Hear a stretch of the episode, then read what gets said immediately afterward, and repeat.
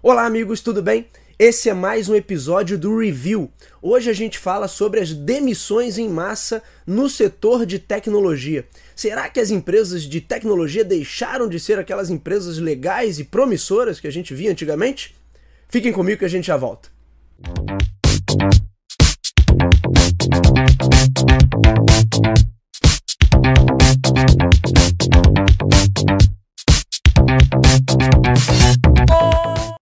A gente vem acompanhando aí no noticiário, na verdade desde o início do ano passado, uma série de demissões em massa nas empresas de tecnologia.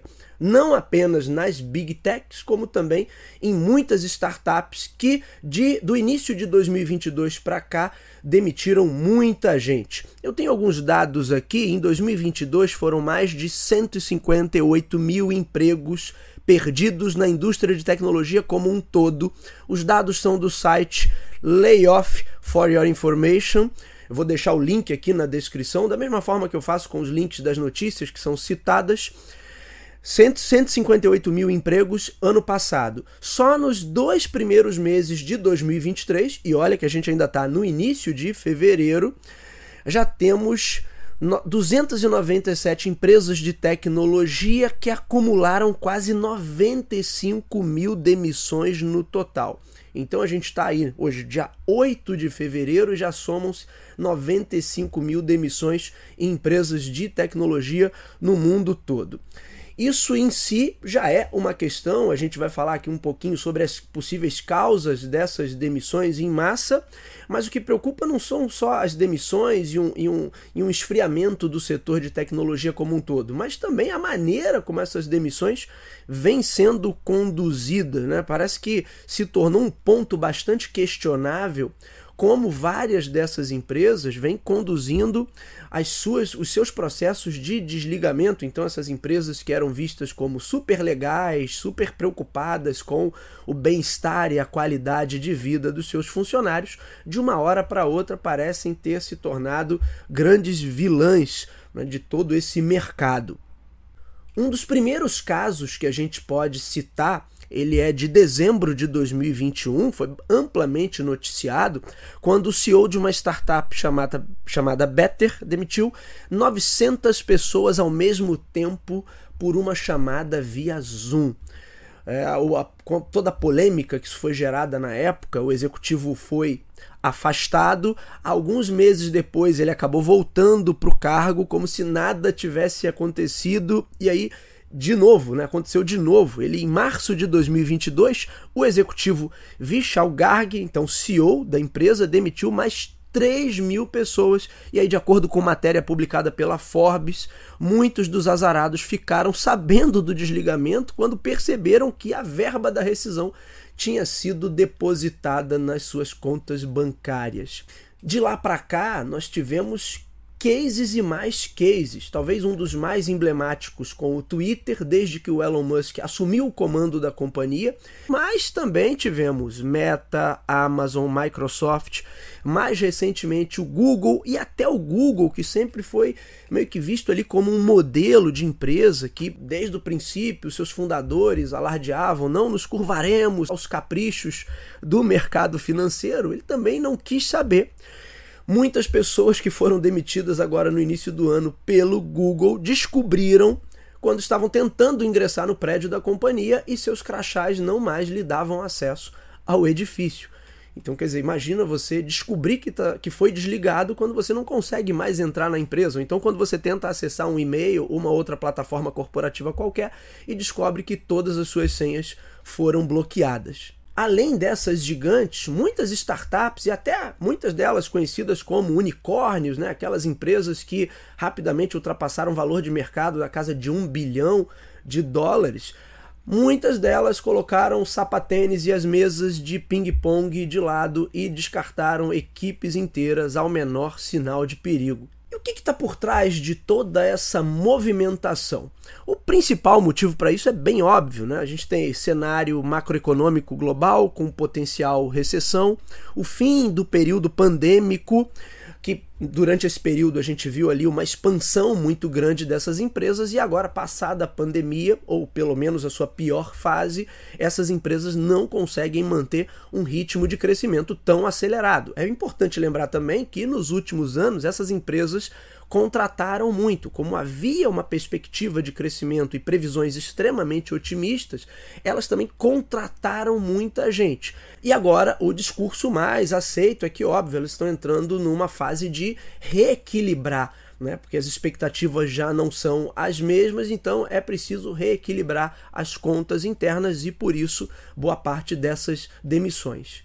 Mas o ponto que eu quero trabalhar aqui é que Todas essas explicações são válidas, mas na maior parte das vezes isso é, um, é uma licença poética para falar de algo talvez muito mais simples e, de certa forma, talvez óbvio, que é a questão dos ciclos competitivos e a chegada ao fim de um período de expansão, algo que acontece em qualquer setor que os alunos de administração e marketing estudam lá, principalmente na fase de ciclo de vida de produto, né, que você tem introdução, expansão, maturidade e declínio. E nos ciclos competitivos, quando a gente olha para um setor inteiro da economia, a gente pode aplicar o mesmo conceito e também perceber que esses ciclos passam pelos processos, pelos momentos ali de expansão, mas em algum ponto eles começam a dar sinais de estagnação quando entraríamos aí no, no, tempo de maturidade e, na sequência, o declínio. Ainda olhando para esses ciclos, a gente tem o óbvio, né? Na fase da expansão, as empresas vão investir muito mais, são mais agressivas, contratam, apostam muito mais em marketing, fazem os seus lançamentos. Quando entra no período de maturidade, a, a, a expectativa é que muitas dessas empresas já tenham conquistado uma fatia interessante do mercado e aí elas começam, obviamente, a ter atitudes um pouco mais conservadoras. Afinal de contas, elas já se estabeleceram e aí elas vão, eh, na teoria, né, vão usufruir daquele mercado que elas conquistaram durante o período de expansão, que é sempre um período mais agressivo, onde se gasta mais, onde a briga é maior, onde a competição é maior, embora as empresas todas estejam em expansão, elas também não conseguem ter uma lucratividade muito alta justamente por conta de toda a agressividade desse período. Também se gasta muito.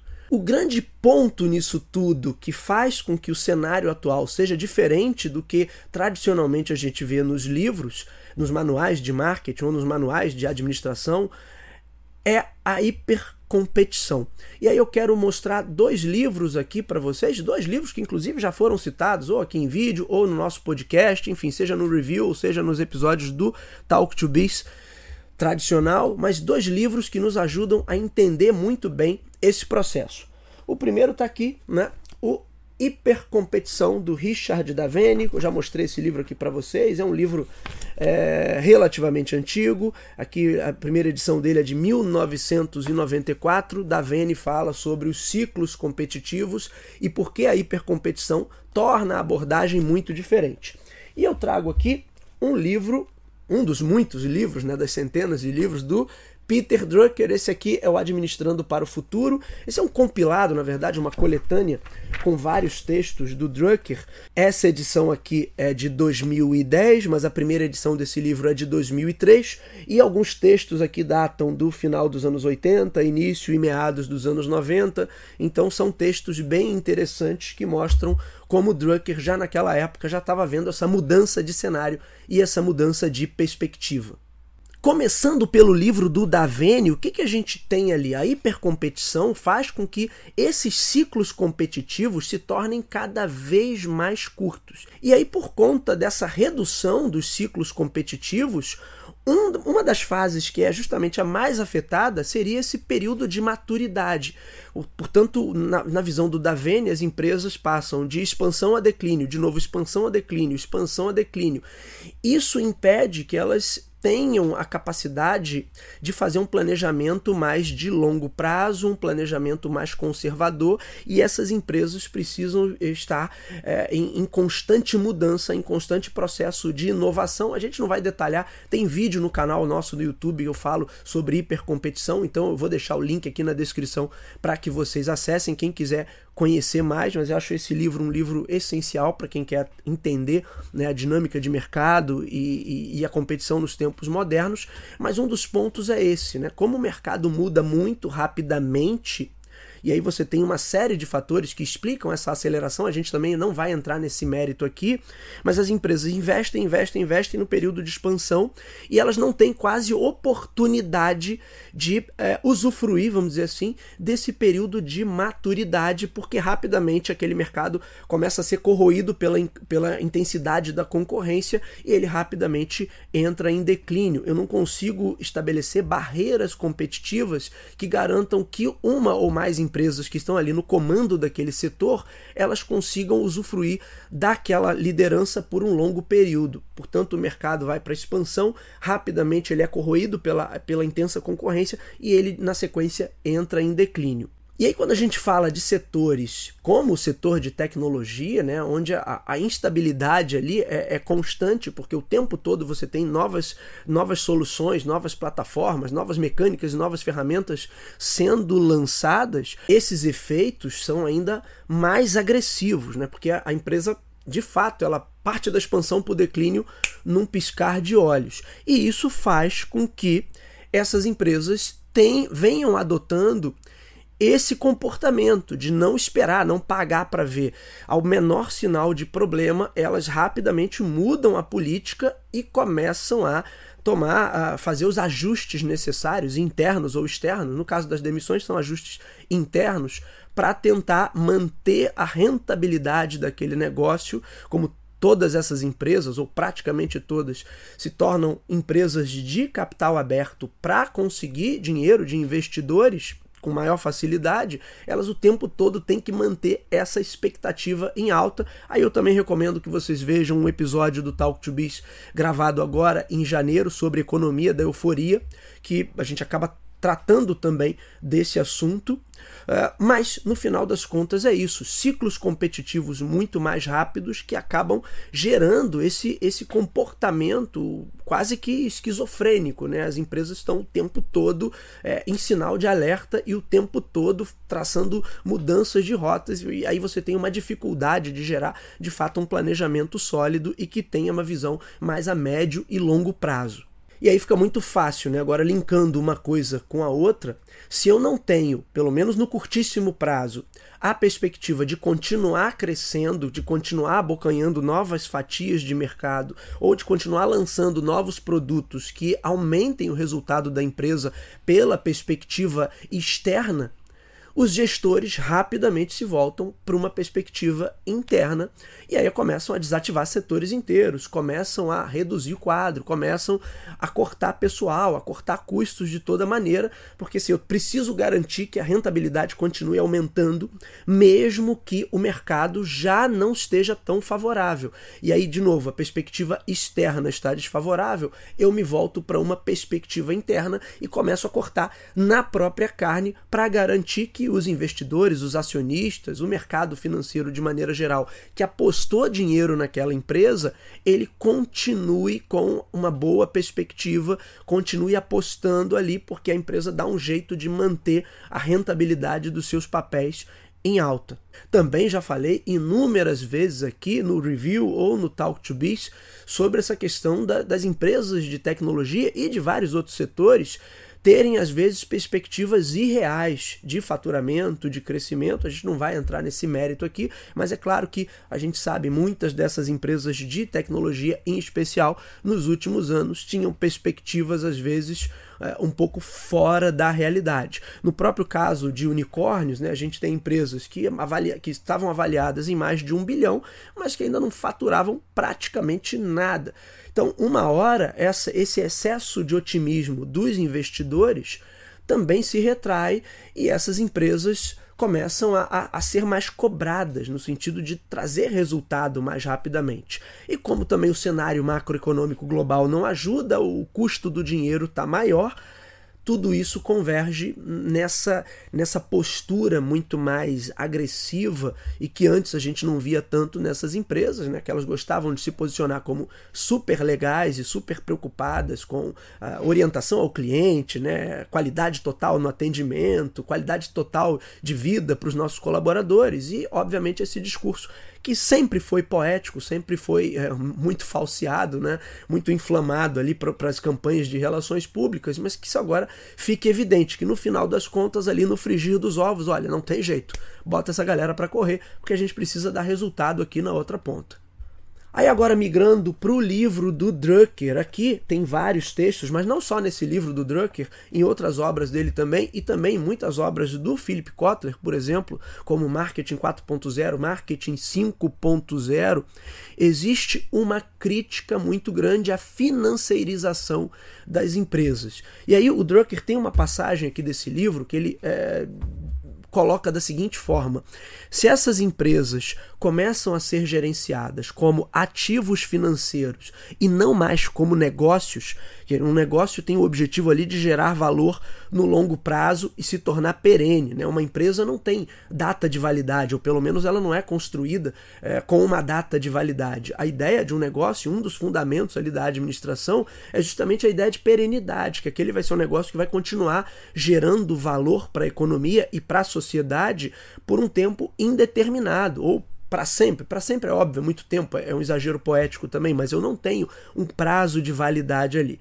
Porém, a partir do momento que eu começo a olhar para essas empresas e tratá-las como ativos financeiros que precisam constantemente entregar um determinado nível de rentabilidade, precisam se valorizar o tempo todo e precisam manter esse mercado financeiro que hoje, como a gente já viu, vive meio que a base dessa euforia obviamente todo o planejamento de médio e longo prazo acaba sendo sacrificado para dar conta dessas metas de curtíssimo prazo. Isso não é um problema novo, é um problema que já tem algumas décadas, tanto é que em textos do início dos anos 90 o Peter Drucker já lançava essa crítica, inclusive ele, ele fala que como isso afeta a média gerência e a equipe como um todo, que passa a não ter mais comprometimento. A partir do momento que esse camarada sabe que ele, não importa o que ele faça, uma simples mudança de ares pode fazer com que tudo se perca e ele perca o seu emprego sem ganhar nada por isso, enquanto os executivos que estão no comando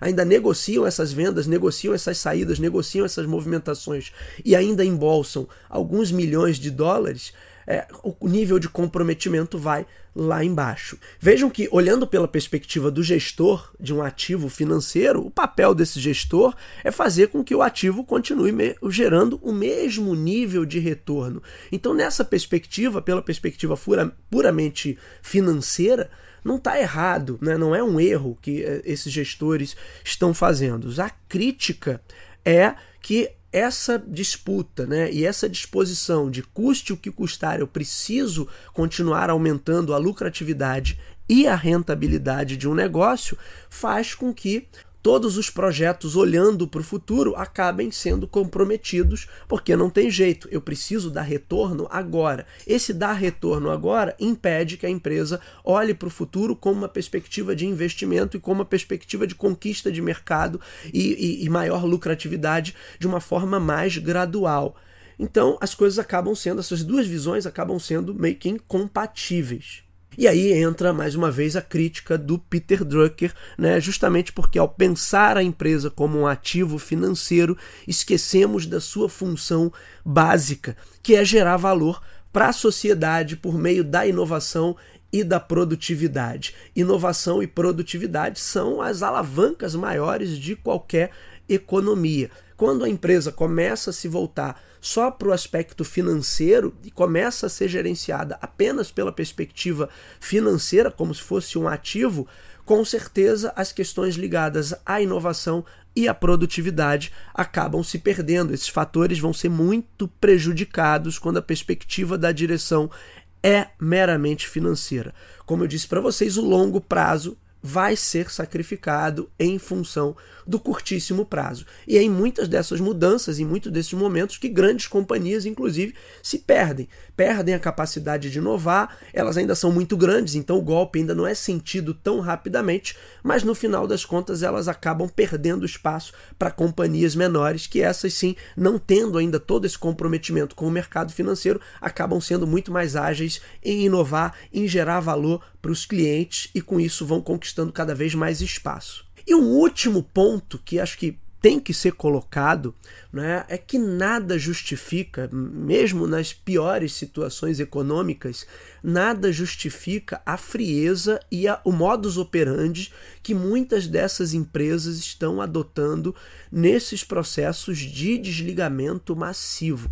É, é, a coisa é, é, é, fica mais esquisita, né? o contraste é maior, porque justamente essas empresas de tecnologia sempre trabalharam com um discurso, como eu disse para vocês, um esforço poético né? para mostrar o quanto elas eram diferentes, o quanto elas eram legais. Na prática nunca foram. Se a gente olhar a competitividade, o quanto essas empresas sempre se mostraram agressivas, a gente vê que elas nunca foram esse, esse parque encantado que os seus programas de branding e de relações públicas vendiam por aí. Mas é fato que elas tinham um cuidado ali muito grande com os seus quadros, com o investimento em capital humano, até porque quando a gente fala da economia do conhecimento, quando o que está em jogo ali, o principal ativo que essas empresas possuem é a inovação, você tem que ter um cuidado muito maior com o capital humano, justamente porque aquilo ali não é uma linha de montagem tradicional, clássica, onde cada um está apertando o seu parafuso e ponto final. Você precisa de uma dedicação a nível subjetivo das pessoas que é muito maior quando a gente fala de economia do conhecimento. Portanto, esse contraste é o que é o que, de certa maneira, vem chocando a, a, opinião pública, a mídia especializada, como essa frieza, né? Parece que você está tá sendo desconectado de um sistema sem qualquer pudor. E aí tem uma série de matérias, Forbes, Wired, como de costume eu estou deixando todos os links aqui na descrição do vídeo para que vocês possam acessar esse conteúdo original mas parece que isso se tornou um modus operandi e tem muita gente por aí que acha isso muito legal. Não, tem que ser objetivo, mas não é, não é uma questão de objetividade. Todos esses desligamentos poderiam acontecer de uma forma muito tranquila, de uma forma muito natural e principalmente de uma forma respeitosa. Então acho que fica uma, uma questão aí, um debate ético que precisa ser é, trabalhado daqui por diante, que é uh, será que a gente vai regredir tudo que avançou-se a nível de gestão de capital humano, a nível até de respeito em relação ao cliente, a, a ser, serem empresas que a gente sempre entendeu como empresas que estavam orientadas à criação de valor, orientadas a marketing, todo esse papo né, de colocar o cliente no centro da estratégia, e de repente essas empresas, não todas, né, mas muitas delas começam a adotar condutas que são absolutamente deploráveis, que absolutamente questionáveis. Parece que a gente está olhando para aquelas corporações clássicas do terceiro mundo, onde você não tem o menor pudor, você faz o que quiser para estar acima da lei e simplesmente a gente vai tomando as decisões e o resto da sociedade que se lasque. Portanto, acho que é um ponto a ser é, bastante debatido daqui por diante se essas empresas vão é, perder né, todo esse patrimônio que foi construído aí, algumas delas com quase duas décadas de vida, né, todo esse patrimônio que foi construído com tanto cuidado para de repente se tornarem organizações que claro que ainda possuem muito valor, são, são organizações que têm muito a contribuir, já fizeram muito e continuam fazendo muito, mas que no final das contas vão adotar práticas, é, modelos de gestão é, totalmente questionáveis. Eu nem vou entrar aqui no, no, no mérito, no tópico de é, algoritmos e sistemas que decidem quem vai ser ou não desligado. Né? Que é um, é um outro ponto que a gente pode trabalhar em episódios futuros. A Amazon já usa alguns sistemas dessa natureza e é provável que companhias muito grandes comecem a contar com auxílio de sistemas e, e não a decisão de pessoas para indicar quem fica e quem sai. Então, será que esse, essa é a melhor maneira de conduzir negócios que são focados em inovação, que são focados na geração de valor? Eu entendo que não, mas a gente continua esse papo num próximo programa. É isso, meus amigos. Esse foi o comentário da semana. Nos vemos semana que vem. Até lá.